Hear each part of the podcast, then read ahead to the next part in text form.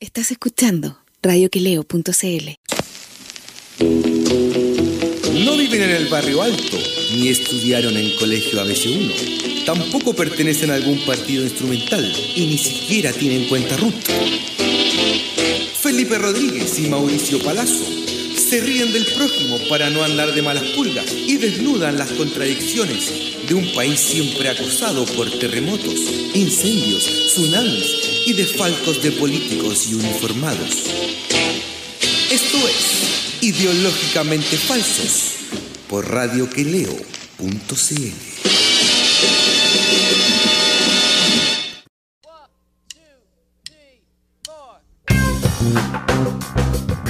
Hola Chile, hola compañero, ¿cómo está? ¿Cómo está, compañero? Un saludo cordial, buenas noches, un sal- buenas noches a usted y a todos nuestros auditores que nos escuchan en todo el, en todo el mundo. Eso es, oiga. eh, ¿Cómo está, Día, ¿Cómo día- está? día- día noticioso, pero hoy va. ¿Cómo? ¿Qué pasó? Hay un eco. A ver. ¿Alguien tiene quizá el YouTube eh, con música con- prendido con el volumen? Sí. Un eco subterráneo.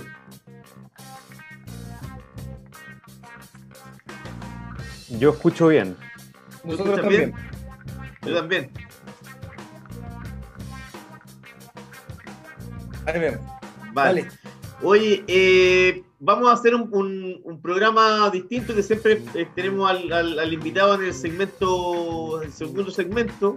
Eh, esta vez vamos a tener al invitado en el primero y es eh, una gran satisfacción estar con eh, Sergio Castro, que ayer acaba de, es cineasta, que acaba de estrenar el documental El Negro sobre Ricardo Palma Salamanca. eh, uno de los guerrilleros de- del frente más conocidos y recordados que ahora vive asilado en Francia. ¿Cómo estás, Sergio? Muy bien, gracias por la invitación. Aquí estamos. Gracias a ti. Oye, ¿cómo se, ti el, ¿cómo se te ocurrió hacer el documental y cómo llegaste a, a Palma Salamanca? Mira, en un principio fue, la, la película siempre partió siendo un- una historia sobre la familia de- del negro, la familia de Ricardo Palma, que, son, que es la Mirna y sus dos hermanas, ¿no? sus dos hijas. Eh, en un retrato de estas tres mujeres que tenían que recrear a este personaje que no existía. La película en un principio tenía que ver sobre un fugitivo, sobre un desaparecido, sobre un clandestino. Y el año 2018, en febrero del 2018, la película ya estábamos casi cerrándola incluso, eh, nos enteramos de la noticia que lo detienen en París, a Ricardo, y de ahí metimos la película un rato al congelador y, y yo el 2018 me hice contacto con él eh, y bueno, logrando finalmente una, una, una entrevista. Entiendo que esta es la primera vez que tenemos registros como audiovisuales y una entrevista de este, de este tenor con el negro Palma. Sí, es la primera vez que, el- que Ricardo está hablando, bueno, después de todo lo sucedido una cámara. eh, Ajá. sí. Ya en libertad, digamos, ya en libertad. Totalmente, o sea, mira, más que en libertad, eso fue cuando él ya tenía el asilo político. Eh, durante el tiempo previo a eso era muy difícil que Ricardo pudiera hablar por temas de causas judiciales. Eh, el mismo abogado también le, decía que, que no era conveniente hablar, qué sé yo. Y yo, bueno, en ese tiempo empecé como a capturar ciertas imágenes de Ricardo, ¿no? Imágenes que, que no, que no, pero sin su voz. Entonces siempre faltaba ¿no? esa, esa última pata, esa última, eh, ese último testimonio que, que de alguna manera para mí cerraba la película. O sea, Claro. epílogo- él es el epílogo también de alguna forma de la película.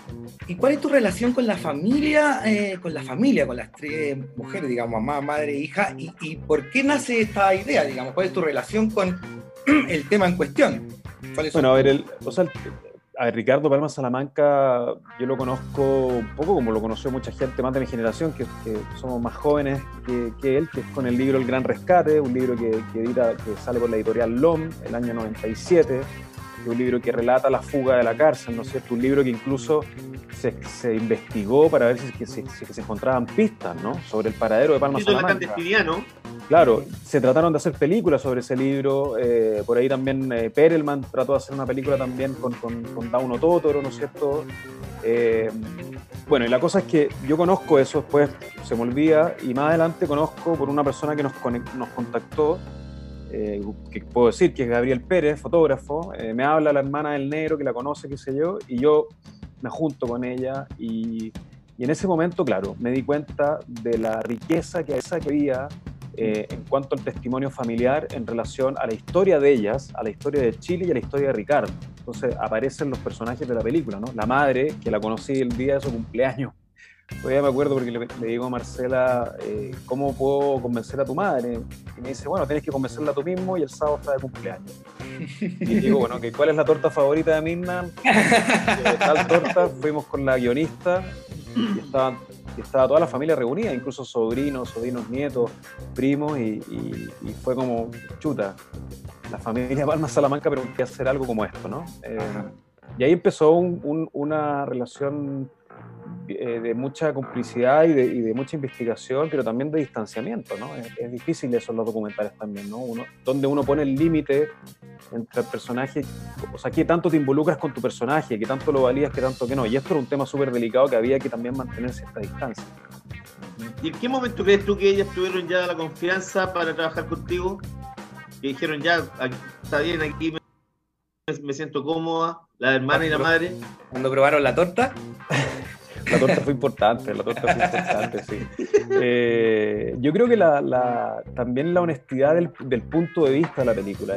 La, película siempre yo la concebí, con, el equipo la concebimos desde un punto de vista familiar y no político-policial, que si bien lo político-policial está en la película, porque obviamente es parte de la vida de Palma, está relatada desde, lo que son archivos, desde lo que son, em, qué sé yo, notas de audio, pero, pero, pero el material original tiene que ver solamente con el testimonio de estas mujeres y de, un par de amigos, ¿no?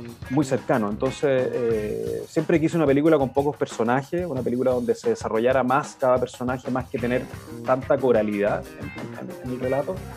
Y apareció esta escena que, que, creo que es bien simbólica en la película, que es la de ellas tres en la mesa, ¿no? Están con las fotos de Ricardo, cartas de Ricardo, hablando por primera vez de este tema. Se enfrentan los personajes en esa escena. Y se nota ahí el conflicto, digamos, y cómo figura como que la figura de la madre finalmente. Porque las hermanas, bueno, eh, van narrando, digamos, lo que sufrieron y lo que, y lo que, lo que sufrieron ella y lo que fue marcando a su hermano, que finalmente se convierte como una especie de justiciero. Eh, pero la figura de la madre es súper importante y es la que menos habla, pero sin embargo es la que más dice de una u otra manera. Eh, es heavy eso. Sí, sí, eh, yo creo que la misma es, es, un poco coprotagonista de la... súper interesante lo que estás diciendo, porque claro, un personaje que diciendo muy poco, que hablando muy poco dice mucho, ¿no? Em, es el personaje que incluso nos marca la, la evolución del tiempo, ¿no? O sea, bueno, vamos a hacer un poco spoiler, pero, pero ella se ve, se ve a una misma con un, con un aspecto, ¿no es cierto?, distinto a cómo termina. Yo creo que eso también marca lo que hablábamos al principio, ¿no?, de, la progresión que hay en el tiempo con la película. Y las preguntas son o sea, está bien, para una madre un hijo siempre va a ser un hijo, por más que sea un asesino. Pero sin embargo, las razones que ella da eh, que son súper pocas y escueta y qué sé yo, la manera en que defiende el actuar de su hijo va más allá de ese mero actuar que es, es, de esa mera justificación que es la materna, sino que es la política, digamos. A él le tocó hacer lo que tenía que hacer, es un hombre que eh, fue es producto del tiempo que le tocó, eso es lo que tenía que hacer y eso es lo que hizo. Y, no, o sea, más que no lo justifica de una absolutamente, digamos. Sí, sí, yo creo el, lo que tú dices también tiene que ver con, justo lo estábamos hablando de hecho con un amigo antes, eh, la, carga moral que hay, ¿no? O, desde qué lado te pones. Yo creo que uno de nuestros intereses era justamente esa dualidad, ¿no? Que en el fondo te pongas en el lado del héroe, pero que también te pongas en el lado del, asesino, el terrorista, o toda esa polarización que hay a nivel de prensa, ¿no? Eh, entonces, bueno, ¿qué hay detrás de ese ser humano? Es una película también sobre la muerte. Creo que, creo que es importante tocar ese tema porque en general, eh, si vamos a criticar la muerte, bueno, critiquemos la muerte en todo su ámbito. ¿no? Eh, o sea, él es, en el fondo es culpable de asesinato a un, ex coronel de carabineros y a un eh, ex senador de la República que avalaron muchas muertes, ¿no? sistemáticamente. Entonces, si vamos a hablar de la muerte, hablemos en toda su dimensión. Y eso ya no tiene que ver con política, creo yo no tiene que ver con política, tiene que ver con, con, con, valores humanos de, o la complejidad del ser humano, ¿no? O moral, ético, moral. Ahí muestran la ¿A, ti, ¿A ti te interesaba, por ejemplo, hablar, por ejemplo, más de él desde el ámbito político o del ámbito humano cuando empezaste la investigación? Totalmente humano, siempre fue así. Siempre fue mm, eh, entender un poco las razones, ¿no? Eh, o ver el resabio también de esas decisiones, ¿no? Porque yo creo que también la, familia Palma Salamanca, como muchas familias chilenas, son el resabio de lo que fue un tiempo hiper complejo en Chile, ¿no? Como, y sobre todo en esa familia, ¿no? Estamos hablando de una madre eh, perseguida, de dos hijas que fueron torturadas, eh, una de ellas violada también, la otra torturada estando embarazada, luego eh, viene el asesinato, la decapitación de los profesores del Colegio Latino, del cual Ricardo era parte. Entonces, también era interesante construir ese dolor, o sea, el dolor que hay en él y cómo se va acumulando ese dolor y cómo se va acumulando ese dolor en la familia, ¿no? Y que luego, bueno, explota. Eso, eso también era muy interesante para mí, como esa progresión que había de vida, ¿no? En esa familia. ¿A ti qué, impresión te dio eh, cuando entrevistaste a Palma Salamanca? Si era un hombre arrepentido por lo que hizo o era orgulloso de lo que había, hecho y, y su lugar en la historia? Yo creo, mira, no, yo creo que no hay, no hay arrepentimiento, pero lo que sí hay un proceso, de hecho él lo dice, eh, hay un proceso de reflexión muy grande que él hace, ¿no? O sea, eh, yo, el, el, Ricardo Palma Salamanca de los 21 años, muy distinto al de los 51 años, y, y, también las acciones que comete cualquier, imagínate cometer las acciones que cometió a los 21 años, o sea, si, si uno recuerda sus 21 años, está muy lejos de eso, ¿no? Sí, eh, estaba lejísimo de eso. Exacto, o qué sé yo, jugando la pelota, no sé, muy lejos. Entonces, eh, por eso que yo creo que él hace ese proceso de reflexión que lo dice y lo hace en la cárcel y también decide por sobrevivencia alejarse también de todo eso, ¿no? Alejarse de su familia, él, en el fondo él tiene que matar a su familia virtualmente para que no lo persigan, eh, porque empieza a generar una familia nueva, tiene que proteger eso. Eh, y hay una frase ¿no? en la película que, habla de la, del sentido de la vida, ¿no? que, lo más importante es proteger la vida, aunque suene paradójico. O sea, esa paradoja es justamente lo que la película eh, intenta abordar. Ah, hay algo que me gustó de la película es el hecho que, si bien habla de la muerte, también habla como del renacer. O sea, eh, Palma Salamanca tuvo que reinventarse una personalidad nueva y vivir 20 años mintiéndole a todo el mundo y siempre preocupado de, que lo fueran a pillar. Y finalmente, eh, ahora, él es un tipo libre. Y puede ser finalmente Palma Salamanca y andar por la vida haciendo lo que es y sabiendo lo que hizo. Y finalmente es como que, no sé si encuentra la paz, qué sé yo, por eso no sé si no decir el final, pero es un final abierto de la película que es súper bueno, del documental, digamos. Y es que eh, todavía tiene toda una vida por delante. Sí, no, y aparte, bueno, les voy a contar una infidencia, pero me acuerdo que cuando yo lo conozco, él lo nombro como Ricardo, como su nombre, claro, y él me dijo, no me digas así. ¿En serio? Dime negro. Eh, que, tiene mucha relación, eh, mucha relación con lo que Mauricio dice, que, que, que, él tuvo, que hasta eso ya le provoca ruido, ¿no? hasta su propia identidad él la, la, la intenta esconder. Em, bueno, entonces ahí lo, habían algunos familiares en Francia que lo, en Francia que lo, molestaban con... Hay una calle en París que se llama Richard Lenoir, Ricardo el Negro. Eh, entonces lo, molestaban diciendo que era eh, Richard Lenoir. Oye, ¿y cuál es la idea, por ejemplo, siempre este tipo de documentales en, en los países en Europa, sobre todo, como que tienen buena cabida, de, porque lo ven como el guerrillero, el, como el cierto romanticismo del guerrillero. ¿Cuál es la idea tuya de con, este trabajo de, mostrarlo más en festivales? Eh, ¿qué, qué, piensas hacer con, este trabajo? Mira, estamos, es una, de hecho es una coincidencia, la película es una coproducción con Francia, eh, es una película que tiene fondos chilenos y fondos franceses para su realización, lo cual es una coincidencia, porque en el fondo cuando Francia entra a ser coproductor de la película estábamos lejos de que Ricardo apareciera, Em, y, y sí, hay un interés, bueno, en Europa en general por estos temas, yo creo que a veces las dictaduras latinoamericanas, cuando se ven con más distancia, se, pueden, se ven de manera más verdadera. Yo creo que, yo creo que incluso a nosotros eh, nos pasa lo mismo también con las guerras que hay en Europa. Eh, o sea, tengo la sensación también de, por ejemplo, que el, alemán, por ejemplo, carga con una culpa muy grande, que no puede ver en distancia lo que fue el holocausto, y sin embargo la gente afuera sí lo puede ver mejor. O sea, creo que esa mirada externa, como más de turista, eh, obviamente es más objetiva. ¿no? Y, da otra perspectiva, sí. Claro. Y la otra pregunta, Felipe, estamos trabajando paralelamente en el, en el circuito festivales. Hay, hay algunos ya, en fondo, que no puedo decirlos, pero ya eh, confirmados. Em, pero claro, es un, es un, trabajo paralelo. Queríamos estrenar la película también en Chile porque nos parecía también que, que bueno, que ya llevaba mucho tiempo y porque, y porque era un tiempo eh, también para probar ciertas cosas, el estreno digital, que ha sido todo un desafío, eh, pero también hay que atreverse, ¿no? Como porque también no tenemos idea hasta cuándo va a durar esto, si la gente va a ir al cine o no, eh, cuando se abran los cines, entonces, bueno. ¿Y ustedes para cuándo tenían previsto lanzar el, documental?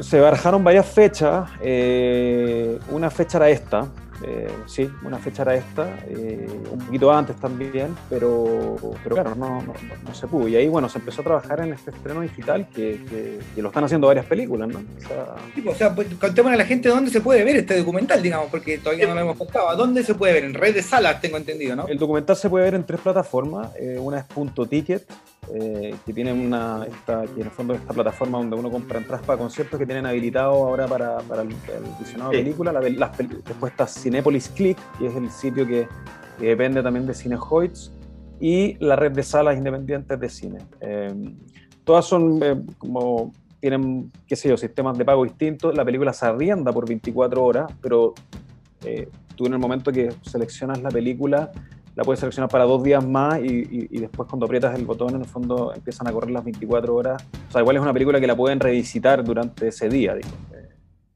Claro, claro. Eso es más o menos como funcionan en general todas las plataformas digitales de, de VOD, ¿no? de, Perfecto. Oye, eh, cuando entrevistaste a, Negro de Palma, él, por ejemplo, sentía que eh, lo que estaba haciendo era trascendente, por ejemplo, cuando, cuando asesinan a Jaime Guzmán, él se dio cuenta en el momento de que lo que había cometido o ya como era tan pendejo como que no cachó y después ya con los años fue tomando el peso al, personaje en cuestión que habían eliminado? Yo creo que justamente eso, lo que estás, lo que estás diciendo, o sea, eh, yo creo que, bueno, a ver, habían acciones, y vuelvo como a esto ya hablando más de, política pura, ¿no? El Frente Patriótico también era, un frente, era una organización militar. Eh, Sí. O sea, Ricardo decía órdenes, ¿no? Eh, había una jerarquía, una jerarquía de la cual él después se fue alejando, pero era como, ¿no, es cierto?, esta, estructura militar en donde, bueno, lo que dice la madre, ¿no? Había, si había que hacer eso, había que hacerlo porque en el fondo era una orden. De ahí podemos entrar en el juego de lo juzgo o no lo juzgo, pero eso es otro tema. Y yo creo que después eh, Ricardo va, va, reflexionando. De hecho, lo muestra un poco en su libro, ¿no? En el libro El Gran Rescate que escribe él habla, ¿no es cierto?, de, este karma, de, este karma de Guzmán también. Habla de apariciones, ¿no es cierto?, como en la cárcel. Eh, eh, entonces, yo creo que ese karma también él lo va reflexionando en los 20 años en que estuvo clandestino. Además del hecho de darse cuenta que mucha gente no estaba de acuerdo, digamos, no estuvo de acuerdo con esa acción porque finalmente le dieron un mártir a la derecha, o sea, lo dicen en el documental y finalmente lograron convertirlo en estatua, digamos. Entonces, sí, eso, política. Sí, y, claro, y también es algo que, se sostiene en el, testimonio de, las hermanas, ¿no? Eh, un poco, bueno, y uno hace la analogía hoy día, ¿no? O sea, muere uno de los creadores eh, de la constitución que tenemos actual y que en el fondo nos tiene amarrado y en lo que estamos hoy día, ¿no? Como, como a puertas de llegar a un plebiscito súper necesario pero llama la atención que en todos estos años no haya cambiado eso, ¿no? Como, como... Claro. Entonces, eh, eso también hace que, que, que, esa acción o sea, se repercuta en la actualidad. Sí, ¿qué hubiera pasado si, Guzmán hubiera seguido vivo, por ejemplo, y cómo habría incidido en la política nacional para más mal que bien, seguramente? O sea, está claro también pensar en eso. El tipo era, era un cerebro y claramente era un hombre peligroso. Igual había que echarse. Bien mirado. Sí, o sea, el, claro, y es, y es, protagonista también del, del, documental. O sea, es súper heavy la justificación que él da de la pena de muerte. Sí. esa entrevista muy famosa de, de, esta periodista Pulitzer, em, que, que, claro, aparte de la ambientación, ¿no? Porque ella está en una especie de, set donde hay una virgencita o un Cristo con una cruz atrás hablando de la pena de muerte, diciendo que en el fondo es una bendición de Dios, ¿no? Bueno, es, es bien... Sí. Es bien pavoroso Es, ese... per- es perturbadora, digamos. Sí, sí, sí, sí. Perturbadora. Sí, bien perturbadora, sí. Sí, pues ahí ella le pregunta, o sea, que, que la pena de muerte es una bendición de Dios prácticamente, y el otro weón, claro, así, porque te permite el arrepentimiento. Sí, no, es. No, ella- A, ti, por ejemplo, con, con toda la, la- lo que investigaste, ¿qué sensación te deja? Porque imagino tú eh, eres súper chico cuando pasó esto. eh, ¿Qué sensación te deja en términos históricos la, la situación de Palma Salamanca, lo que hizo el frente como para combatir a la dictadura? O sea, creo que era la única manera. O sea, la- la- las organizaciones, eh, en el fondo, insurgentes en, en contra de los gobiernos dictatoriales se forman porque no hay ningún diálogo. Eh, Claro. y, y- y en el fondo es una fuerza antagónica que es la manera, o sea, no, no solamente fue el Frente Patriótico, sino que fue Lautaro, fue el MIR. eh, creo que el Frente Patriótico fue un frente que se fue también degradando. eh, esa es mi opinión personal. Creo que creo que cuando ya Se fue degradando y digregando. Sí, que tiene que ver básicamente con lo que pasa en, en- en- en lo- en los Keynes, ¿no? Con, con- la muerte de la comandante Tamara, después se forma el Frente Autónomo. Si bien el documental no es una película sobre el Frente Patriótico, eh, claro, obviamente en la investigación hubo mucho que ver ahí. Hay mucha gente también que- que es especialista en el Frente Patriótico, Cristian Pérez, que habla en la película, historiador. Eh, por ahí también están los, los libros de Juan Cristóbal Peña, ¿no es cierto? También un, un estudioso de, de- de lo que es el Frente Patriótico, entonces había que saber ese, ese nicho, ¿no? ¿Qué, qué había pasado con ese frente? También es interesante lo que dice el juez francés en un momento al decir que por qué Francia no tiene eh, tratado de extradición con Chile.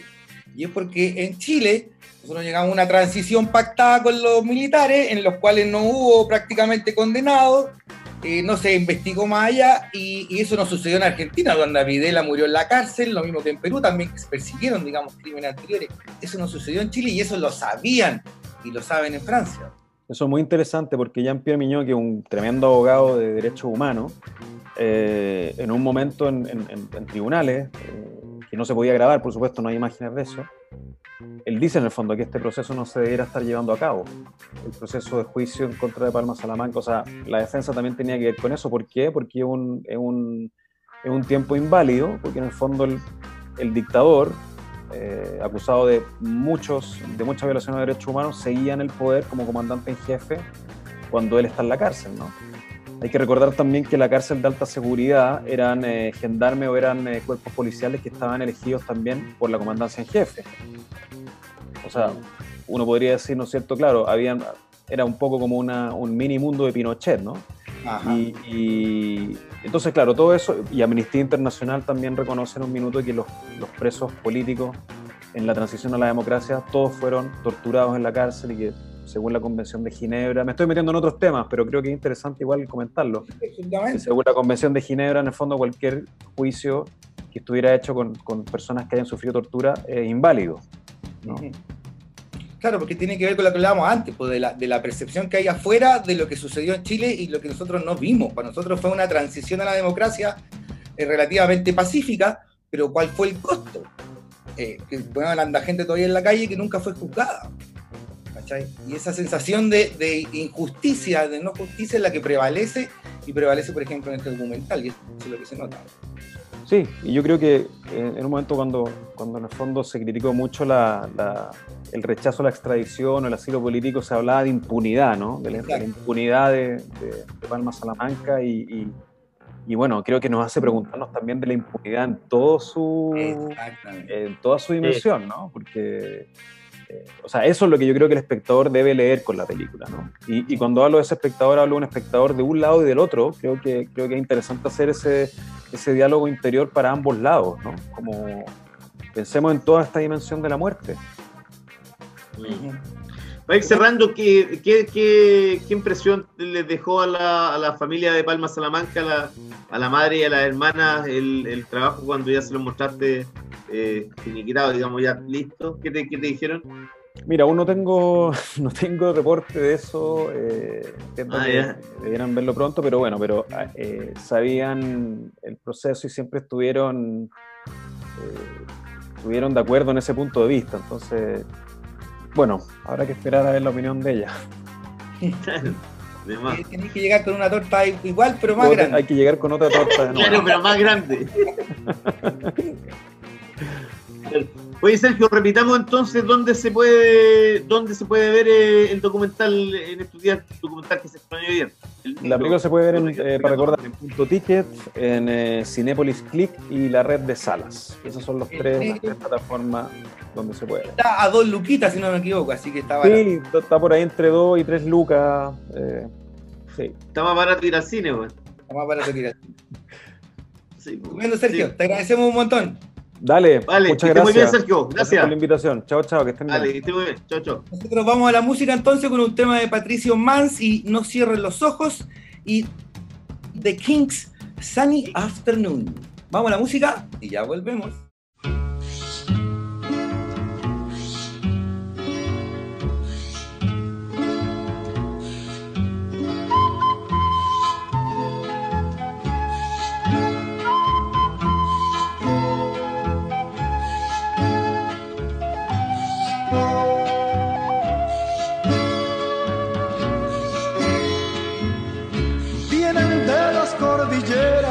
La pampa, de la estepa, de los bosques, de las islas, de los llanos o del mar.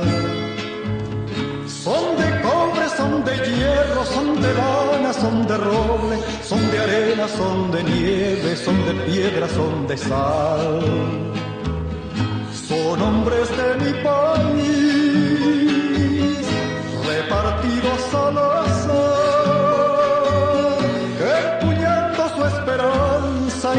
sus jirones y escribiendo su confianza, fueron a las elecciones a ganar. No hay traición que no conozcan, no hay mentira que les pasme, no hay dolor que no les duela, no hay lección por aprender. De la sangre rebrotaron, la cárcel escaparon, del cadalso se esfumaron y ahora tienen el poder. Lo ganaron con sudor, tras dos siglos de esperar. Y hoy el tiempo es menos duro porque guardan la certeza de que el triunfo está seguro y ningún poder del mundo lo herirá.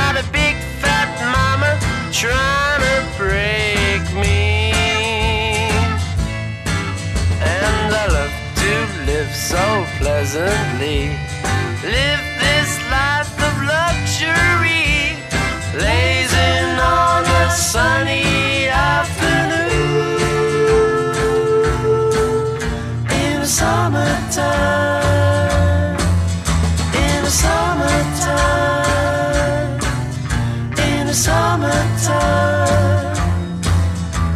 My girlfriend's run off with my car and gone back to her ma and pa, telling tales of drunkenness and cruelty.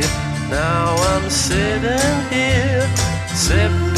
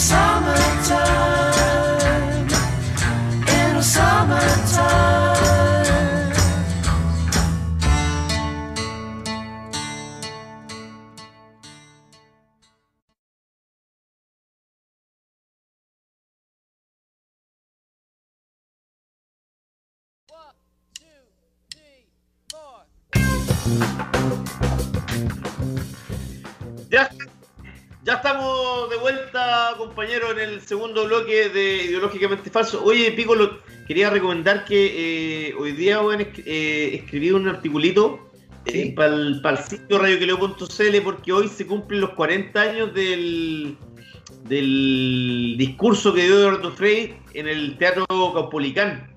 ¿Te acordáis que fue como la previa antes de la elección del, del plebiscito, no elección, sino que el plebiscito sobre la nueva constitución que de facto quiso Pinochet? Hubo una hubo una reunión de la oposición, que fue la única que vez que se juntaron, digamos, en estos siete años que lleva Pinochet en la dictadura, donde se pudo eh, él habló más que nada de lo que estaba pasando en Chile y por qué había que votar en contra de la nueva constitución. Y que además Juan selló su destino trágico, que en el fondo ese fue el, el discurso que le costó la vida. pues. Después fue asesinado por, por la dictadura, pues, eh, al año y medio después, en enero del 82. Así que está interesante. Y además hoy se cumplen los, eh, también los 38 años desde que eh, declararon weón, eh, a Sebastián Piñera que lo iban a meter preso por, el- por robar un banco. Lo declararon reo. Eh, eh, Es el aniversario de, de- de cuando lo declararon reo. 38 años, sí, 1982, 27 de agosto. Una fecha importante, weón. Y que se fue a esconder a la casa de su tío Bernardino Piñera a La Serena, a un convento, no sé dónde está escondido. Está escondido en la casa con el tío Bernardino. Sí, pues, weón. Y, Sí. y después y lo tuvo que salvar la Mónica Madariaga, que fue la que intervino con él y, y lo sacó libreta. Mónica Madariaga, además que eh, prima de Pinochet, pues. Sí, te acordáis que eh, de hecho, de hecho el mismo Piñera contaba una historia, la historia de cuando se la encontró en un avión a la Mónica Madariaga y ahí recién años después le dio las gracias por haberlo salvado. Ah, sí. Sí, pues. Ella, Ah, contó la historia de ella cuenta la historia en una entrevista, que no me acuerdo cuál, una, unas entrevistas que dio antes de morirse y que eran bien así como eran como bien, eran bien, eran bien choras, eran bien decidoras, era como una especie de Evelyn Matei esa, así era como tenía lo suyo, digamos. Sí, pero, pero con menos locura, yo creo. Ah, eh, sí, o sea, bueno, eh, bueno, ¿encachaste la Evelyn ahora cómo está? ¿Cómo le estás dando a la VIN, weón? Te están dando con toda la VIN. Pero yo no sé si será como una. No sé si será como algo para mantener eh, eh, en atención eh, o bajarle la atención a las frases de, de, de Lavín de que dice que él es socialdemócrata y. No, sé, yo pienso que es más una jugada política que, por ejemplo, Evelyn Matei, weón, yo creo que la verdad no tiene ninguna posibilidad de ser candidata a, a presidenta, weón. Obviamente que no, po, pero la mina dijo en una entrevista en la segunda, dijo, y le cargaba esta weá de el populismo de la mina y todo, y ¿sabéis qué dice? ¿Sabéis qué más? Si, si hay que alguien tiene que defender nuestra idea, puta, yo estoy disponible. Como, se estaba candidateando, weón. Claro, pero eso yo no sé si realmente será una jugada política, es como lo que está pasando con los camioneros, que tú veis que el, el- hoy día el ministro del Interior, Víctor Pérez, muy popular, era prácticamente como que él estaba a favor del- de la paralización, ¿cachaste, no? O sea, no, Como que nunca Hoy día. dijo así como que no se iban a, como que no, aquí no había ni un problema, que si que está todo.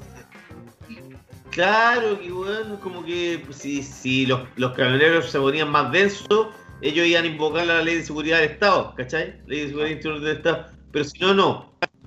Y uno ve y dice, weón, pero ¿cómo si es gente que está tratando de paralizar el país, pues, weón? Y sobre todo entendiendo las condiciones que estamos en una época con pandemia, donde no se puede salir de Claro, pero ¿cuánto- hacer eso es como, como decía el viejo este Juan Araya, que, es- eso es terrorismo, pues. Por eso, pero ¿cuánta, ¿cuántos camioneros adhirieron al paro? ¿Cuántos fueron? ¿Un 10%? ¿Un 20%? No es nada. 5%, 5% weón, no fue nada. Entonces, es, más que nada, es una pura bravata, ¿no? Ya no, nos lo dijo Juan Araya en la última entrevista. O sea, nosotros no estamos de acuerdo, hay otros locos que no están de acuerdo, hay confederaciones más grandes y estos cabros, estos tipos, digamos, están corriendo con colores propios prácticamente, a- con afanes, además políticos, sobre todo hablando del otro Chico Pérez y de Villagrán. Eh, Así que eh, los camioneros, por lo visto, no va a pasar mucho. O sea, no, no vamos a tener un desabastecimiento ni va a quedar cagada, digamos. eh. Es que todo es muy raro porque además eh, José Villagrán, tú sabes que fue candidato a senador eh, la Araucanía y, y independiente por la UDI Popular. Y después vemos que eh, hace dos semanas Víctor Pérez va a la Araucanía de la UDI Popular. O sea, es- claramente hay un tongo ahí, po, weón, ¿cachai? No, no hay nada que sea muy... que uno diga, oye, aquí hay algo elaborado. Es como esas tácticas de Juan... son como esas tácticas de Juan Guaidó. Sí, no, sí, está claro que están, yo creo que están de acuerdo. Juan, Guaidó, es tan, burdo que no le ni una le sale buena, po, weón. Por burdo. yo estoy de acuerdo contigo. Estoy seguro que el gobierno les dijo, miren, hagan su manifestación, pero hagan la piola. ¿Cachai? Y nosotros vamos a tratar de ponerle eh, lo más rápido posible, weón, eh, celeridad a las leyes que estamos pidiendo, porque a nosotros también nos interesan esas leyes y nosotros también queremos endurecer, endurecer weón, la represión Claro. po, weón. Obvio, pues sí, lo que, lo que le interesa en el fondo, weón, al gobierno es ellos plasmar esa- esas leyes que lo identifican, que en el fondo es coerción, coacción, ¿cachai? Exacto. Es lo que, es, es lo que, es lo que lo- a ellos les interesa. Y, y- y por, y por ahí va, y por ahí va la asociación con, con estos camioneros, pero afortunadamente fueron menos de menos de 2.000 camiones a nivel nacional, lo que era un 5%, o sea, no existe, no, el paro no existió. Y Fue puro bluff, mucho humo. Además que no cortaron ninguna vía, entiendo, ¿no? La gente igual siempre pudo pasar, ha No. podido pasar, hasta ahora no hay ninguna vía cortada. Claro, daban eh, eh, el- el- los lugares, digamos, donde cortaron la, supuestamente el- los caminos, dejaban una vía para que la gente siguiera circulando. Que ese era, parece que había sido como el trato con el, con el gobierno. Claro. No, sí, eso. No, no, no, no, no va a pasar más allá, pero, pero ahí se demuestra, digamos, quedó demostrado como que, que, está, que el gobierno y los camioneros están trabajando juntos. Esto claramente, este paro es, es- es con la anuencia tácita del gobierno. ¿Sabes? Pero totalmente están trabajando juntos, pues. Claro. Está de cascón, pues. Y lo que te digo yo, imagínate, el, el- el líder de los camioneros que, que quería hacer el paro, eh, independiente por la UDI Popular. El ministro del Interior, UDI Popular. Eh, el que está a cargo del segundo piso de la moneda, Cristian Larroulet, UDI Popular. Todo planificado. Pero son tácticas que. Son ya esto, ya no, ¿cachai? Que estas tácticas ya no le salen porque la gente, sobre todo la gente con los camioneros, pese a que han pasado casi 50 años, todavía tienen en la cabeza lo del paro camionero sedicioso del 72 del León Vilarín, ¿cachai? Sí, eso es cierto. Y, y la gente desconfía, de, se asocia, por ejemplo, cuando hay paros de camioneros que ya había sucedido hace cinco años también eh, con, eh, cuando estaba la mami, que mm, lo asocian eh, a, la, a la extrema a sedición, la extrema derecha, gente que no le interesa Chile, como ellos promulgan tanto que no, esto lo hacemos por Chile, y es mentira, po, si no lo hacen por Chile, no, por torpedear la democracia, hay que es lo que les interesa. Sí, pero hay que decir que no todos los camioneros son malas personas, digamos, o sea. No, no, no, pues si acá estamos hablando, son los, los, los, los peces gordos, son los que idean eso, po, weón. Y los peces gordos, los peces gordos tienen contacto con los peces gordos de la moneda, que son los cerebros de la maldad, po, weón. me dio risa porque salió una, una chica en Twitter así diciendo, y estos camioneros culiados decía que se creen, no se pueden ver ni la tula y andan haciendo paro. Igual es, es dura la vida del camionero, weón. Hay que decir que la vida del camionero es dura, weón. Dura y, y solitaria. Claro. Mucha, pro- mucha prostitución, yo creo, ahí. Arriba el camión, po, weón. Claro, ahí a, en la mucha picada, mucha picada y, y prostitución, claro. Yo creo, no, no, eh, de- debe ser duro igual. Así que bueno, ojalá que los Sí. camioneros que, que se den cuenta, digamos, reaccionen y no sigan a, a líderes nefastos, weón, que persiguen más sus intereses propios que los del gremio. Pero acuérdate que lo que decía Juan Araya el lunes, que en el fondo eh, al camionero que vivía en la calera, un vallenar, no le interesa lo que sucede, weón, en, eh, en no sé, weón, en Puerto Vara, con los camioneros de Puerto Vara, o los de Chile Chico, ¿cachai? Es verdad, es verdad. Cada uno como que resguarda sus parcelas y por eso él estaba tan convencido este paro organizado por un par de sediciosos como Villagrán y Pérez no iba a tener una repercusión eh, tan amplia porque weón, no había un consenso respecto a lo que ellos estaban criticando, weón. Exacto. ¿cachai? Sí. Oye, mira, nos están escribiendo, compañeros. A ver, Está eh, los muchachos de siempre, Juan Ignacio Rodríguez pregunta por el chaleco del pico, lo dice. Don Chicho le cortó la cabeza a Ray Davis. Rodrigo Verdugo, saludos para ti, a Chillán, Rodrigo, igual que Pancho Ceronte, puros palos blancos del gobierno, esos hueones, dice. Don Ah. Chicho dice, como decía un hueón, los camioneros unieron al país contra ellos, ¿verdad? Guido de la Torre, saludos a la sexta región, Guido de la Torre, por menos de una vereda los pacos te agreden. ¿Por qué estamos hablando los pacos? No me caché. sí, Jaime Guzmán, UDI Popular, muchos travesaños, dice Rodrigo Verdugo también. Así que saludos para lo- los amigos ahí que están escribiendo, compañeros. muchos travesaños así con los camioneros, dice usted, muchos traviesos. ¿Ya? Mucho travieso, weón. Oye, pero tú, Pico, lo que pensás con lo que lo de Eric Matay, weón, ¿te parece como que un su tongo ahí o no? No, no, no me parece que sea un tongo, me parece que es la reacción obvia de una mina que está, de una mina y de un sector. Ella habla de un sector que es de la UDI, el sector conservador y qué sé yo, que están indignadísimos, weón, con la MIN, porque Lavín corre con, colores propios, la Jacqueline Van, Van Rieselberg que no le puede decir nada, Lavín hace lo que se le canta en la pelota, pero sigue siendo UDI, weón. ¿Cachai? Entonces, eh, y de este es un weón que no pueden manejar en la UDI, y el único weón que tienen de candidato presidencial para el próximo año. Entonces, y el candidato más, más claro. Es que sí, pero a mí lo que me perturba o lo que me, me parece curioso es que, claro, Lavín puede decir weón, que es comunista, socialista, radical, masón, cualquier cosa, pero él, si eh, tiene intenciones de ser presidente, él e- es el líder de un engranaje, pero el, el- la fuerza de, de- de- de la obra suya es totalmente derechista, pues, weón. ¿verdad? Y de la UDI, y, y cua- y si quiere gobernar, tiene que ceder, tiene que gobernar con su gente po, y para su gente. Entonces, Claro, y, y uno, aparte dice, eh, por ejemplo, weón, eh, los de Bópoli que dicen que son progresistas, pero son weón más fachos que los fachos, pues, weón. Felipe por ejemplo. O el otro del diputado Undurraga, ¿hay cachado? El diputado Sí. Undurraga. estoy de acuerdo. Entonces, tenía ese, por eso eso es lo que tenía de extraño en esta derecha, po. la derecha chilena, weón, tenéis, de partida tenéis pinochetista, pinochetista incrustados en RN, weón, tenéis bancada evangélica en RN. Esa gente que está en RN no debiera estar en RN, debiera estar en la UDI o en el Partido Republicano de, de Caspo, weón. ¿Cachai? Entonces, uno no puede decir que RN es como derecha y UDI es eh, ultraderecha y ya Cast del fascismo desatado. Sino que el fascismo desatado está en esos tres partidos, digamos. Hay weones fascistas desatadísimos en el RN igual.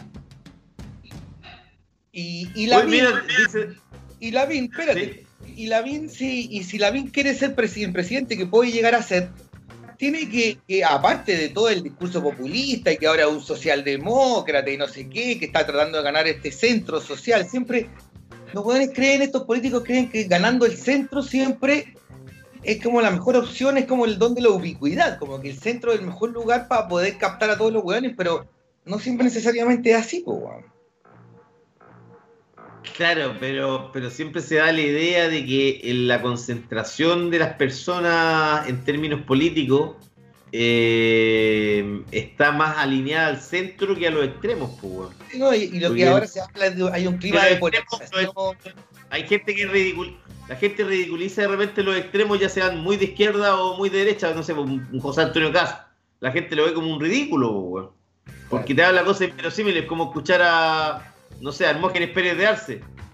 Lo escucháis, weón, y ¿qué, qué, qué te provoca? Te provoca risa por la tanta estupidez que habla, pues, y la, y la con seriedad lo que te da más risa todavía, pues, weón. No, y, y lo peor de todo es que hay mucha gente que lo sigue y que piensa igual que ellos. weón. O no es tanta gente quizás, pero es gente que tiene influencia, po, gente con poder eh, político y económico. Sí, pues. oye, mira, dice Don Chicho que tiene ganas de leer una entrevista de Evelyn Matei. Porque ha salido poco en los creo. Oye, sí, pues parece que salió hoy día el LUM, va a salir mañana, salió ayer, creo que sa- sale el domingo. ¿Cómo es la cuestión? eh? O sea, estamos ahí. Sí, que es como un Matei al día.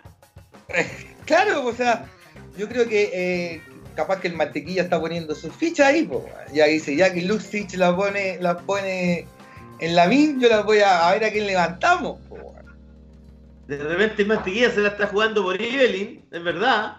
Porque, weón, hay que defender los valores tradicionales, pues, weón. ¿Cómo, weón, todavía te las dais de socialdemócrata? Si la misma Evelyn decía, con el mal que le ha hecho la socialdemocracia al mundo. Ya hay que, weón, ya hay que, hay que de- defender a patria, Dios y la familia, pues, weón. Que es un mandamiento que uno como chileno, uno como chileno, weón, de- deberá tenerlo internalizado. ¿Cachai? Entonces, y que esta- estos locos piensan que ellos son como el reservorio moral de Chile. weón. Que si, eh, si ellos no están en el, en el poder, Chile se va a la chucha y se convierte, claro, en, eh, en- en un- país de izquierda y un liberal y todo es Pero, oye, pero recuerda, weón, que hace unas pocas semanas, cuando antes de que, que, que se distribuyera el, se empezara a distribuir el 10%, ¿qué dijo Evelyn Matei?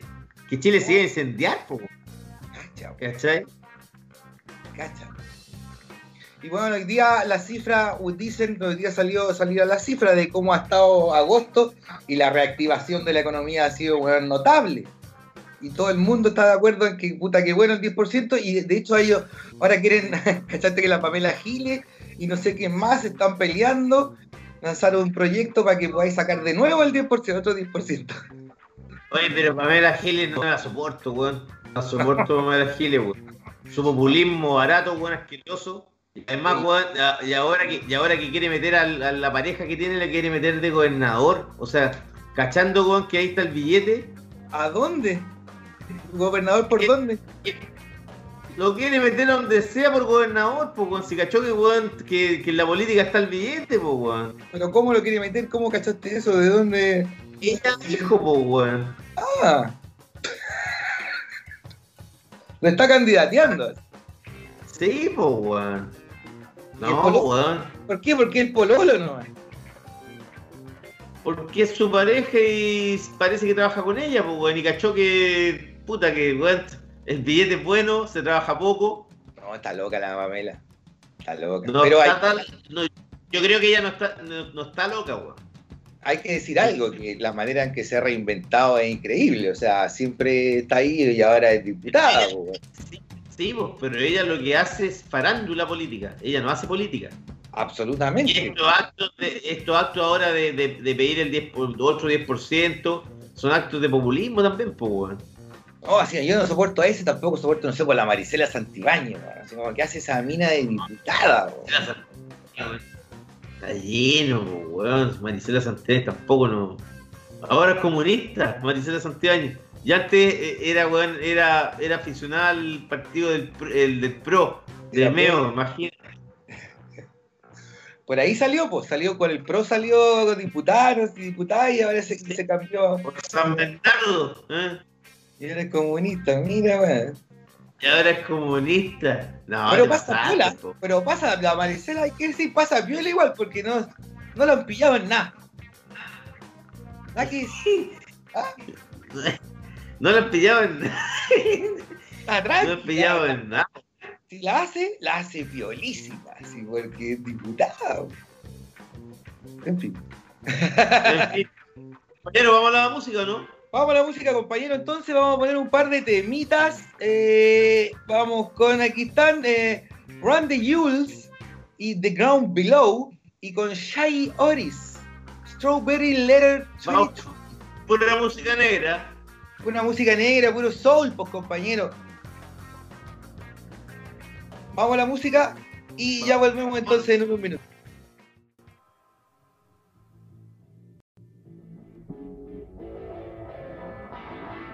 RTJ. The God. The God killer, this Tokyo and I'm Godzilla. Playing blackjack versus death gun on the car dealer. Just bought a demon, I'm screaming about the car dealer. Last temptation of Mike, but I'm a God digger. Tell me Bob that the God don't need a job, and if I did, the oligarchs be missing, murdered, and robbed. This is Bonaparte, and he paired with Tucson, and they went on a world conquest, tearing your bowl apart. Michael remained murderous, but still virtuous. Wait to kill the petty, you found out the services. Not a holy man, but I'm moral in my perverseness. So I support the sex workers unionizing their services. Say that you don't love me, hey. I'm guessing I'ma be okay. You say that you don't feel me now.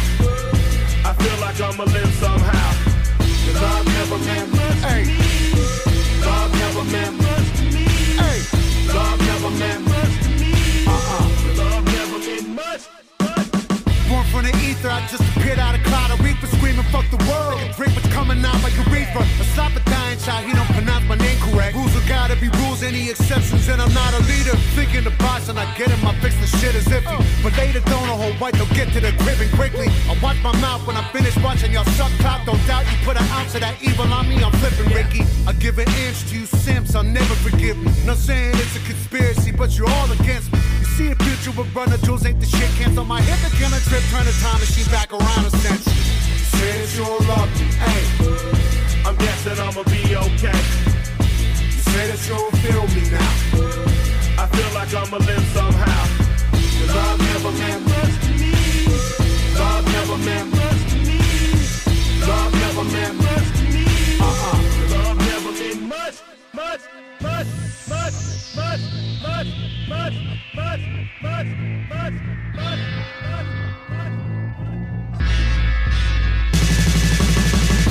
Every child, woman and man, opinion don't matter, stick to your plan. If they judge, still don't budge. Don't give an inch, don't give a nudge. Nudge. Life a bitch, leave you battered and bent. Lose a win, got a hold of your chin. Chin. And I put it on Jamie and me. We just gave you inspiration for free. The money Never meant much.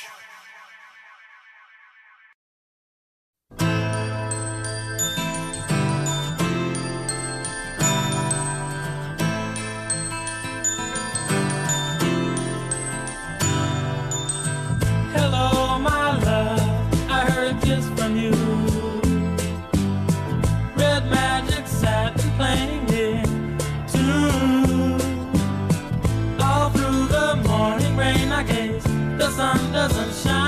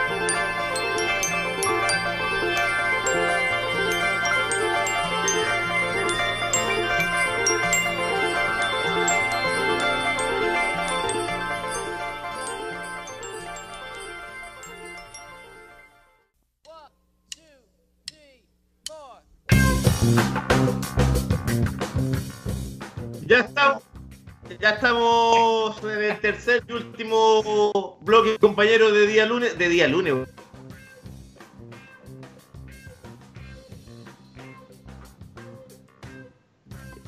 ¿Se- ¿Te ha pasado? ¿Sentís como que la- esta última semana están pasando rápida? No sé, no. No, yo siento que estoy como siento que estoy como un estado así como de hibernación, como un estado de, de pausa. Ahí es como que está todo así en stand-by. Eh, estoy esperando que sucedan cosas, a ver, a ver qué pasa. En vez de. No, pero, pero no te da la sensación de que el, de que el paso del tiempo de- está más acelerado de lo que uno cree, ¿o no? Hay que decir que octubre pasaba. Sí, o sea, perdón, agosto pasó rápido. Sí, es verdad. es verdad. Pero para mí es como que fuera octubre, y así me decís que es diciembre, bueno, y que mañana es Navidad, es como que no me extrañarías. A eso me refiero. Oye, es verdad. Verdad. Oye, ¿cachaste que ya comenzó ya la, la propaganda por, por, la- por el plebiscito? No, no había cachado. ¿A dónde? ¿En, lo, en la tele? En, la, no, en todos los medios de comunicación, pues, porque la propaganda puede existir, digamos, a partir de 60 días.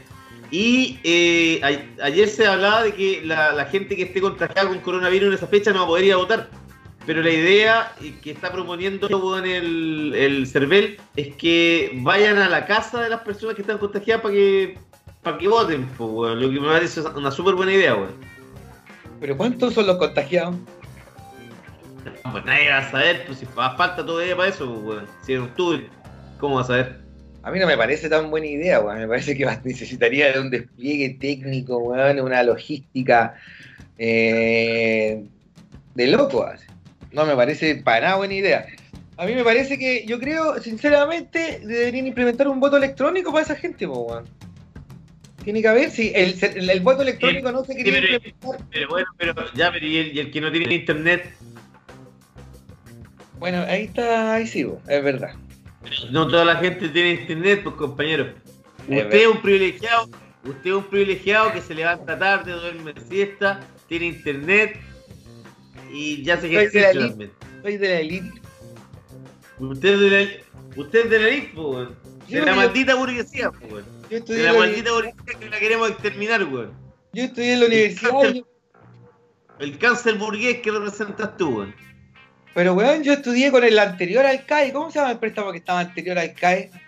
El Fondo Solidario parece que yo tuve. Ah, sí. ¿Eh? Igual tuve que pagar si pagué caleta, porque tenía 20%, 30%. Tuve, Ah, oye. Mira, dice eh, Raulito Morales pregunta, ¿es verdad que el pícolo le comió la tostada al Benja Vicuña? ¿Es verdad? ¿Qué significa? Yo ahí ya no entiendo ya que... ¿Es verdad que le, es verdad que le comiste la tostada al Benja Vicuña o no?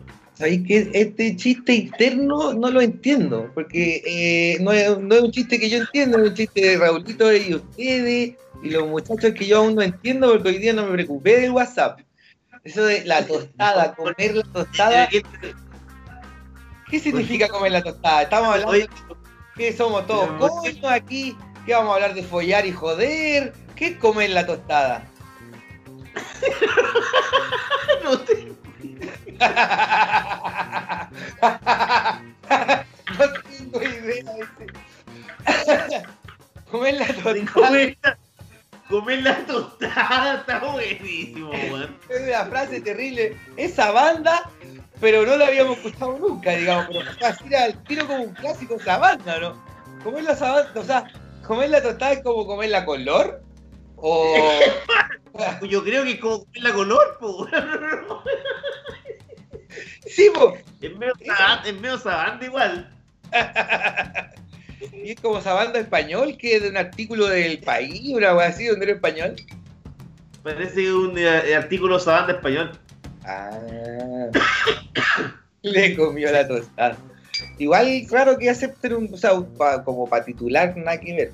Eso es lo gracioso. de Sí. titu- de Sí, titular. pero mira, dice, me dice que eh, sediciosos pido un saludo para Cita Gio. Un saludo para la Cita Gio, weón, que está, está con nosotros hoy día. Y dice también, mira, Don Chicho dice, en la pluma el pícolo intentaba comerse todas las tostadas. Está, la- está bueno. Yo te conté, tú sabías la historia de Pamela Giles cuando me presentó en esa reunión de pauta, po. Eh, Jalil se encargó de. Jalil se encargó de. de eh, expander la historia, po. No, sí. Sí. Pero, era- pero, ¿qué pasó, weón? Que me tiró, no sé, que la Pamela Giles decía que, presentó a todo el mundo. Bueno, y este es Jalil, Jalil Riff, periodista, y qué sé yo, y este es Mauricio Palazzo, más conocido de ahora en adelante como el bombón de la pluma.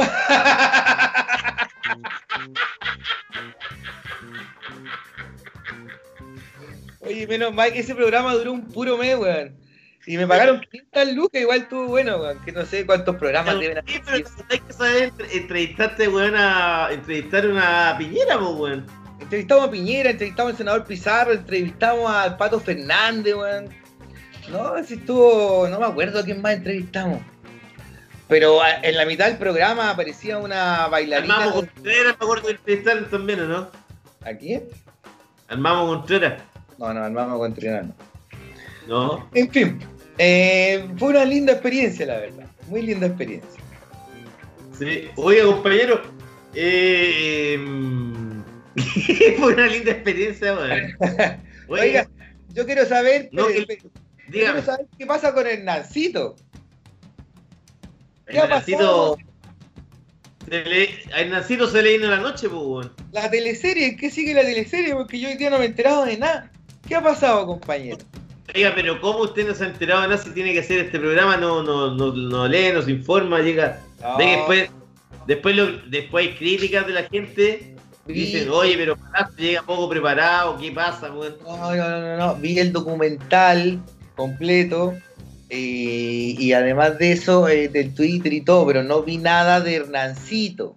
No sé qué pasó con Hernancito hoy día y no sé qué, qué ha pasado, que sigue la teleserie. Usted, pero usted igual ha seguido la teleserie del Nacito, porque usted igual es de la farándula, le, le gusta la, historia del Nacito. Pero si a mí se me daba la farándula, si por eso me iba tan bien trabajando en LUM, si una weá natural en mí, yo no tengo que, no tengo que reconocer. Se me daba fácil. O sea, usted, usted es medio, medio, medio sabanda parece con la farándula. O sea, yo alguna vez, más de una vez, yo escribí, y es que la blonda modelo, también. digo, a ver, yo creo que lo puse, el y es que lo puse, además que lo puse. Lo pusiste, y es que, Y mi editor de ese momento lo, lo dejó. Yo ¿quién era? No vamos a decir quién era, da lo mismo. Puede haber sido el que haya sido, pero el que, el que fue lo dejó pasar en ese momento, editor o subeditor.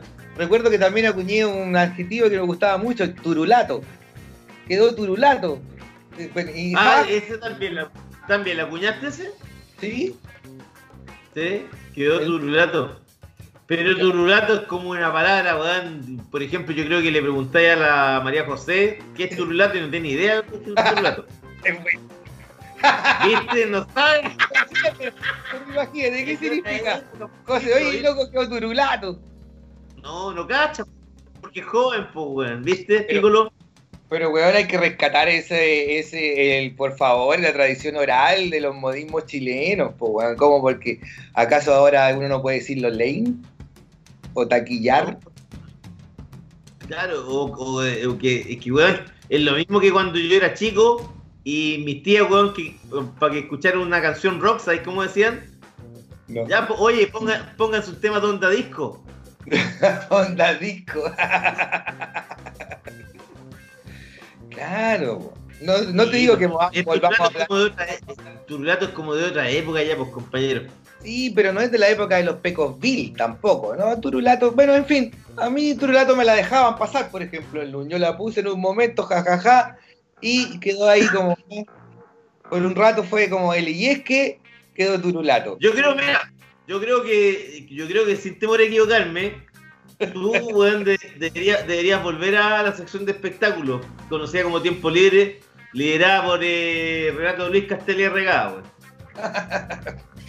Yo de- debo de reconocer, Porque se necesitan buenas portadillas, pues, weón. no, pero a mí no me gustaría ir, por ejemplo, me gusta, me gustaría ir a trabajar en Luz, pero como en pandemia, ¿cachai? Trabajar así en plan telemático. ¿Cachai? Como, como Larry Mo. Pero no viendo, viendo tele todo el día, weón, no viendo los tres matinales al mismo tiempo. Asustes, compañero, ¿cómo vas a poder- cómo estar como la Rimu viendo tele todo el día? Pero por ejemplo, uno que se mueve en el Twitter y que tiene contacto con gente joven y cacha lo que está pasando en la juventud, porque te digo, los editores de ahora son todos ya carcamales, casi entonces hay que estar en contacto con lo que la, la- el cabrerío está hablando y pensando. ¿Vos cacháis quién es el Corchea, por ejemplo? El Corchea, ¿Eh? no sé, es pariente del red sostenido. José, ¿quién es el Corchea? Ajá, ¿y qué pasó con el Corchea? Ya, ¿y qué le pasó?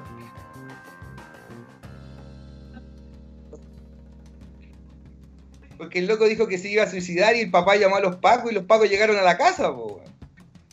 El gope.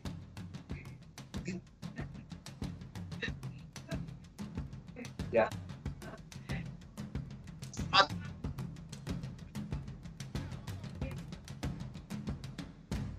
¿Ya?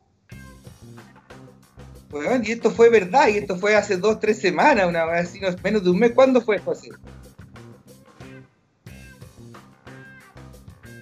No lo he visto, yo ya lo he visto, es para cagarse la risa, weón lo sacan a poto pelado de la cama, weón, weón estaba, estaba streameando, sa- saliendo para el aire, así, pa- hablando con su público, y llegaron los weones del GOP y lo sacaron, ya, ya, ya, levántate, weón, y weón, así lo sacaron a poto pelado de la cama, weón, para cagarse la risa. Y yo ahí está el. está- O ¿Ah? sea, o sea, cuando llegaron los, llegaron los, los pacos, weón, eh, el Corchea quedó turulato. Exactamente. Tenéis que ver el Lo video. bueno, que- ¿sabe que lo, lo bueno, compañero, que me gusta que usted eh, siempre le gusta estar en contacto con el cabrerío. no, más que cabrerío, digámoslo así, con la juventud, compañero. Porque, a ver, ¿quiénes son los que hacen la revolución? ¿Quiénes fueron los que eh, prendieron el estallido? Usted y unos cuantos más. ¿Qué quiere que le diga? Usted Ya, y unos pues. cuantos más. Y los jóvenes, pues compañeros, los estudiantes y los jóvenes que son los únicos que tienen tiempo para hacer la revolución. Nosotros ya no tenemos tiempo para hacer la revolución. Ni Es tiempo. verdad. Entonces, eh, y si usted es periodista y quiere saber lo que están hablando en la calle, lo que están hablando los jóvenes, tiene que hablar con los jóvenes, tiene que salir a la calle y hablar con los jóvenes o meterse a las redes sociales y bucear. Mira. Hoy mira, están, están pidiendo, Chicho dice, integren a la María José. La quieren, que quieren escuchar la voz de la María José también cuando participe. Debería hacerlo María José cuando- para que te escuchen la voz y los, los cabros te imaginen ya que no te van a poder ver ahí. Uy, para que mantengáis la- Espérate, Es- espérate. ¿Verdad que la José no se escucha para afuera? Yo pensaba que sí salía. Solo la escuchamos. No, pues. José, pero. hay micrófono. A la-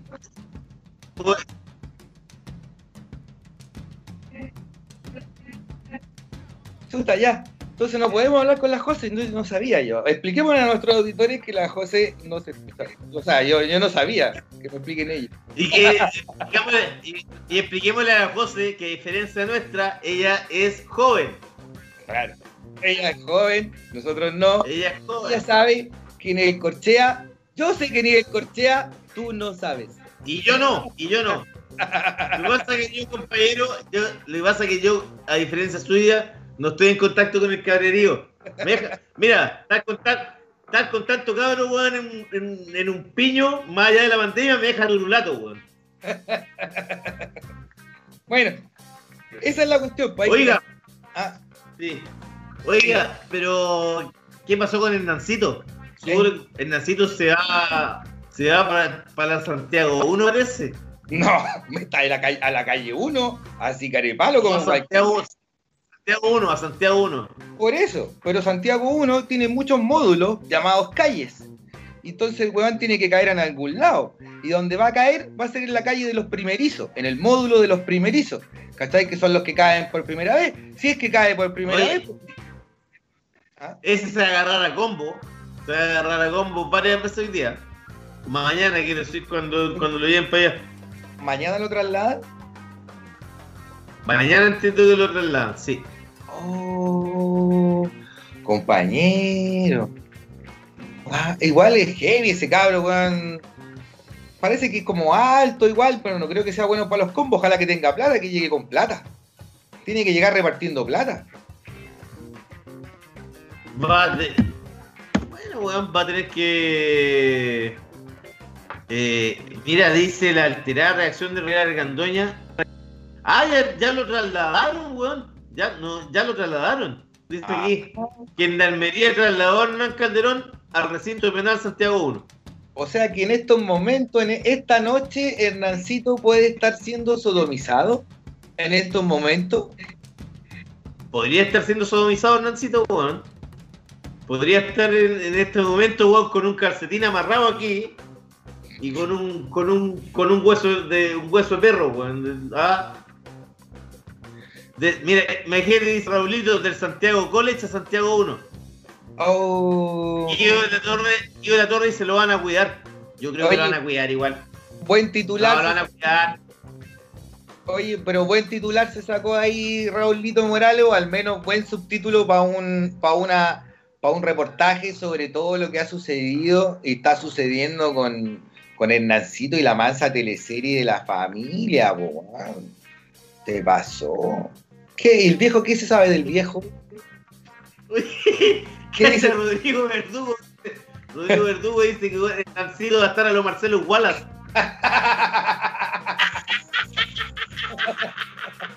Para los para que no saben, eh, Marcelo Wallace, ¿se acuerdan de un pañero en Pulp Fiction? El negro. Obviamente, compañero, obviamente. Oye, pero e- ese, ese sería un buen reality, ¿cachai? De Hernancito ahora, en- ahora en este momento. Debe estar todo cagado Hernancito, pues, weón. o sea, Pero, Hernancito. pero lo van a proteger en todo caso. Compañero, mire, yo le digo una cosa. Yo sé lo que es estar en la cárcel. Oye, pero aquí si estuviste, weón, un día, ¿cuánto estuviste, weón? Una noche. Ya, pero no, no sabéis lo que es estar en la cárcel. Estar en la cárcel, weón, es un weón que se queda, weón, seis meses metido ahí adentro, pues, weón. Yo estuve un día entero y una noche. Pero no es nada, es poco, pues, weón. Pero vi cosas que no debería haber. Imagínate, el Nancito, el, el Nancito, weón, tiene eh, 100 120 días que tiene que estar en prisión preventiva. Porque le hicieron los exámenes exámenes psicológicos y no, no salieron tan alterados como decía su madre, pues. Que él estaba muy enfermo. No, no, si tan enfermo no está, así weón nomás. No, ese cabrón, puta, tiene que llegar, tiene que llegar repartiendo plata, po, weón, porque cuando tú caís preso, por primera vez y no tenía antecedentes, vaya a la calle o al módulo de los primerizos, que son los que caen por primera vez. Y que lo que te asegura una menor peligrosidad de una u otra manera, porque son weones que depende de lo que hayan delinquido, pero han caído por una vez. Sin embargo, cuando yo estuve en aquella noche, ese día, bella vez infausta, eh, tras las rejas, eh, weón, conocí weones que llevaban 20 años ahí, pues, weón, ¿cachai? Eh, todo- eh, todos los weones eran Oye. inocentes. De partida todos los weones eran inocentes. No me acuerdo, estoy, ¿por qué estáis acá? No, yo estoy aquí por homicidio en defensa propia. ¿Hace cuánto? 15 años, chucha. Eh, ¿Y tú? Eh, no, este, yo traté de matar a mi mujer con una katana. Ah, ya. Pero es que me tenía que echar las pelotas, pues, weón, y me explicaba y me contaba. ¿Y tú por qué estáis? Uno era, uno era un médico que se leía Pirandello. Me acuerdo que estaba leyendo a Luigi Pirandello, un médico que hacía certificados de defunción falsos para narcos que se cambiaban la identidad, weón, que se operaban la cara y qué sé yo, y weón, lo- o sea, los daban por muertos, weón, y weón hacía...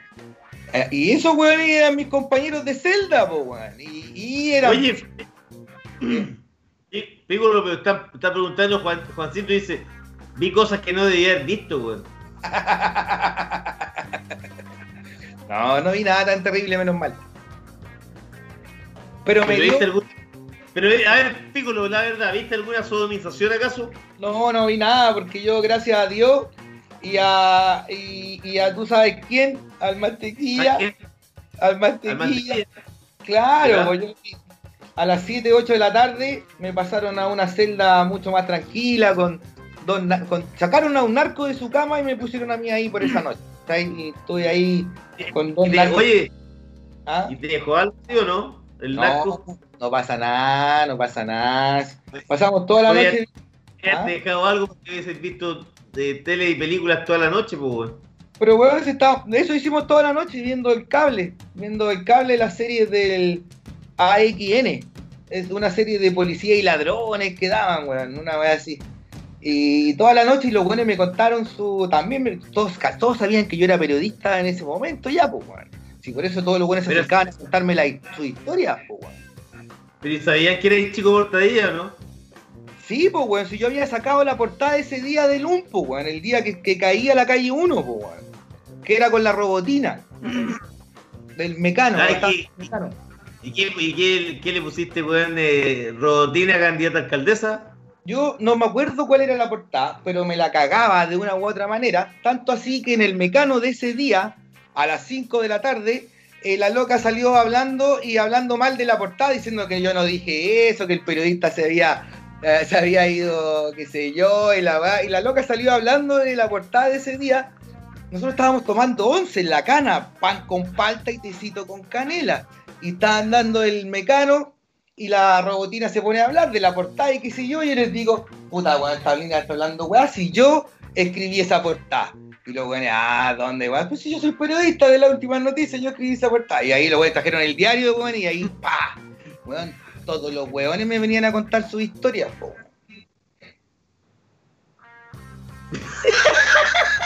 ¿Es verdad? Un Oye, pero mira, Pico, oye, pero mira, oye, pero mira, los, los muchachos están poniendo, weón. Yo intenté matar a mi mujer con una katana. Estuvimos toda la noche viendo un canal de series policiales, pone Pablito, weón. Sacaron unos narcos de su cama y me pusieron ahí. Oye, weón, te están sacando todas las cuñas, Piccolo, weón. Increíble. Estoy dando material, estoy dando material. Eh, bueno, ese fue un reportaje, un, fue un artículo que escribí para, para cuando la fenecida ya, el cuerpo de reportajes de la última noticia. ¿Con quién está ahí, weón? Ah, En el cuerpo reportaje, ¿con quién está ahí? ahí? no, Pedro Ramírez era el editor en esa época, si no me equivoco. Y Grunewald trabajaba con él. Ah, ya, ya, ya. Y, ay, y, y pudiste escribir ahí, mira. Ahí escribí así, ahí publiqué esa nota, pues yo trabajaba en espectáculos, pero esa nota era para publicarla ahí, pues, weón. Oye, oye, pero Raulito, weón. Raulito, Ah. mira, estuve con los pesos comiendo pan con palta y tomando té con canela, weón.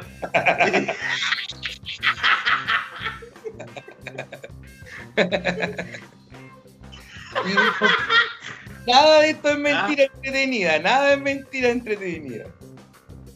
Es todo verdad. Yo, compañero, usted le creo porque usted nunca miente igual, nunca mentió.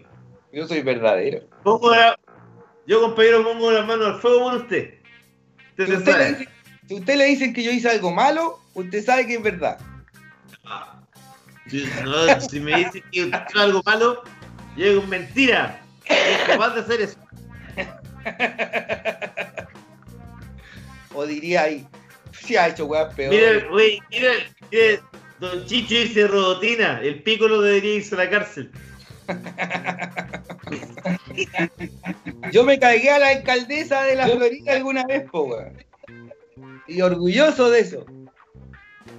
Como alcaldesa de la Florida, si hay un alcalde de la Florida, Rodolfo Carter, Perdón. el muñeco de cera. Lo estoy confundiendo ya, si weón, con la cara que tiene ahora de muñeco de cera, weón, pensé Oye, pero, oye, pero, pero, ¿quién se hizo ese weón ahora, weón?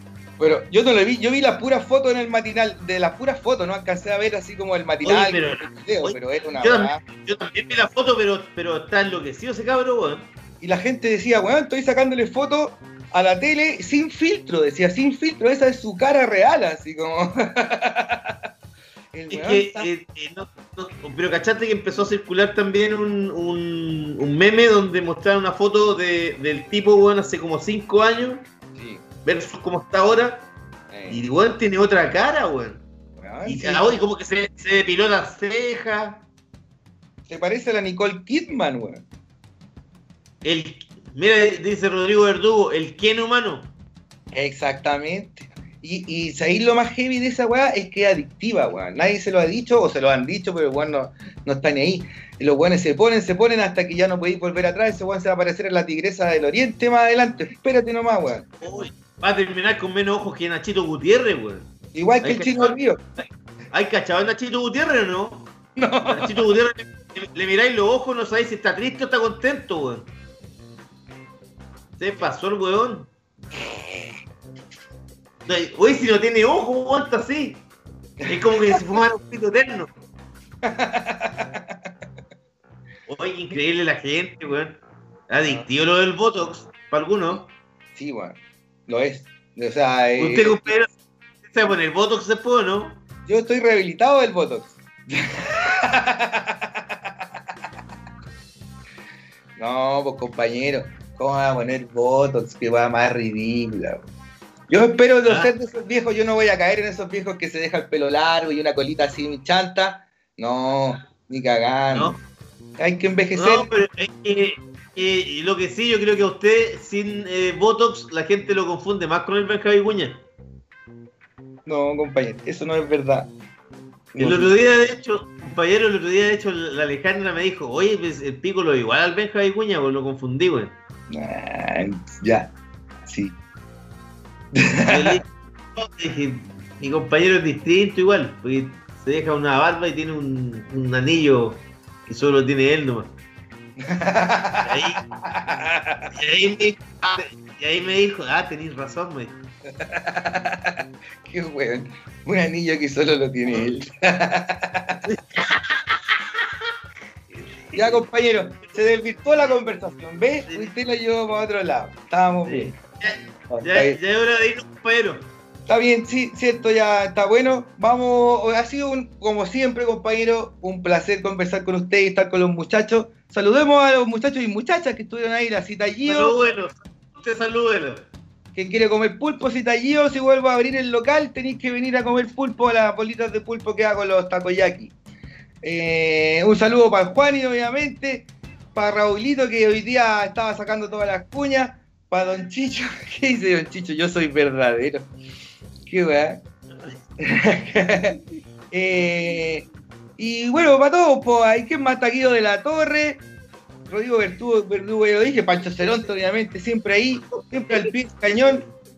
Y eso, pues, compañero. Oye, oye, pero mira, cacha, Don ¿Qué Chicho pone que le ponga voz a esa chaleca. Oye, Juancito de Mauricio le encanta despedirse, güey. Oye, pero el, el chaleco, compañero, le ha sacado el jugo usted al chaleco de Bergamo. Pero si está limpiecito, si lo he metido a la lavadora, ¿qué te pasa? ¿Qué les pasa? Lo que pasa es que Ah. debe ser el, el filtro. Catalina Fernández, mira, dice saludos. Salud. ¿Qué, no, Sí. ¿La conocemos a Catalina? A Catalina, eh, no. Mira, Pancho Ceronte. Pero saludo a Catalina, obvio, compañero. Saludos a Catalina, bienvenida. Eh, ojalá que, que les guste este espacio de conversación. Y nos vamos entonces, compañero, con. Aquí no tengo. Con Tame, Impala y Breathe Deeper y Cream Sunshine of Your Love. Sunshine, ah, qué buen tema, compañero, que se puso para terminar. Un buen Ah. tema con Jack Bruce, Eric Clapton y el maestro de la batería. ¿Cómo Muy se llama bueno. el, el baterista, weón? Tony Allen, no, el otro, ¿cómo se llama? El No, el, Ginger murió, Baker. el año pasado. Ginger Baker. Ginger Baker, el maestro de Ginger Baker. Sí. Mira, así, a despedirse el cabrerío, dice Don Chicho. el cabrerío. Así que bueno, nos vamos entonces, chiquillos. Cuídense. Buen fin de semana para todos. Cuídense. Saludos, eh, María José. Chao, María José. Chao. Chao, nos vemos. Vamos a dar bola a María José. Para la próxima. Estamos fuera ya, ¿no? Sí, por-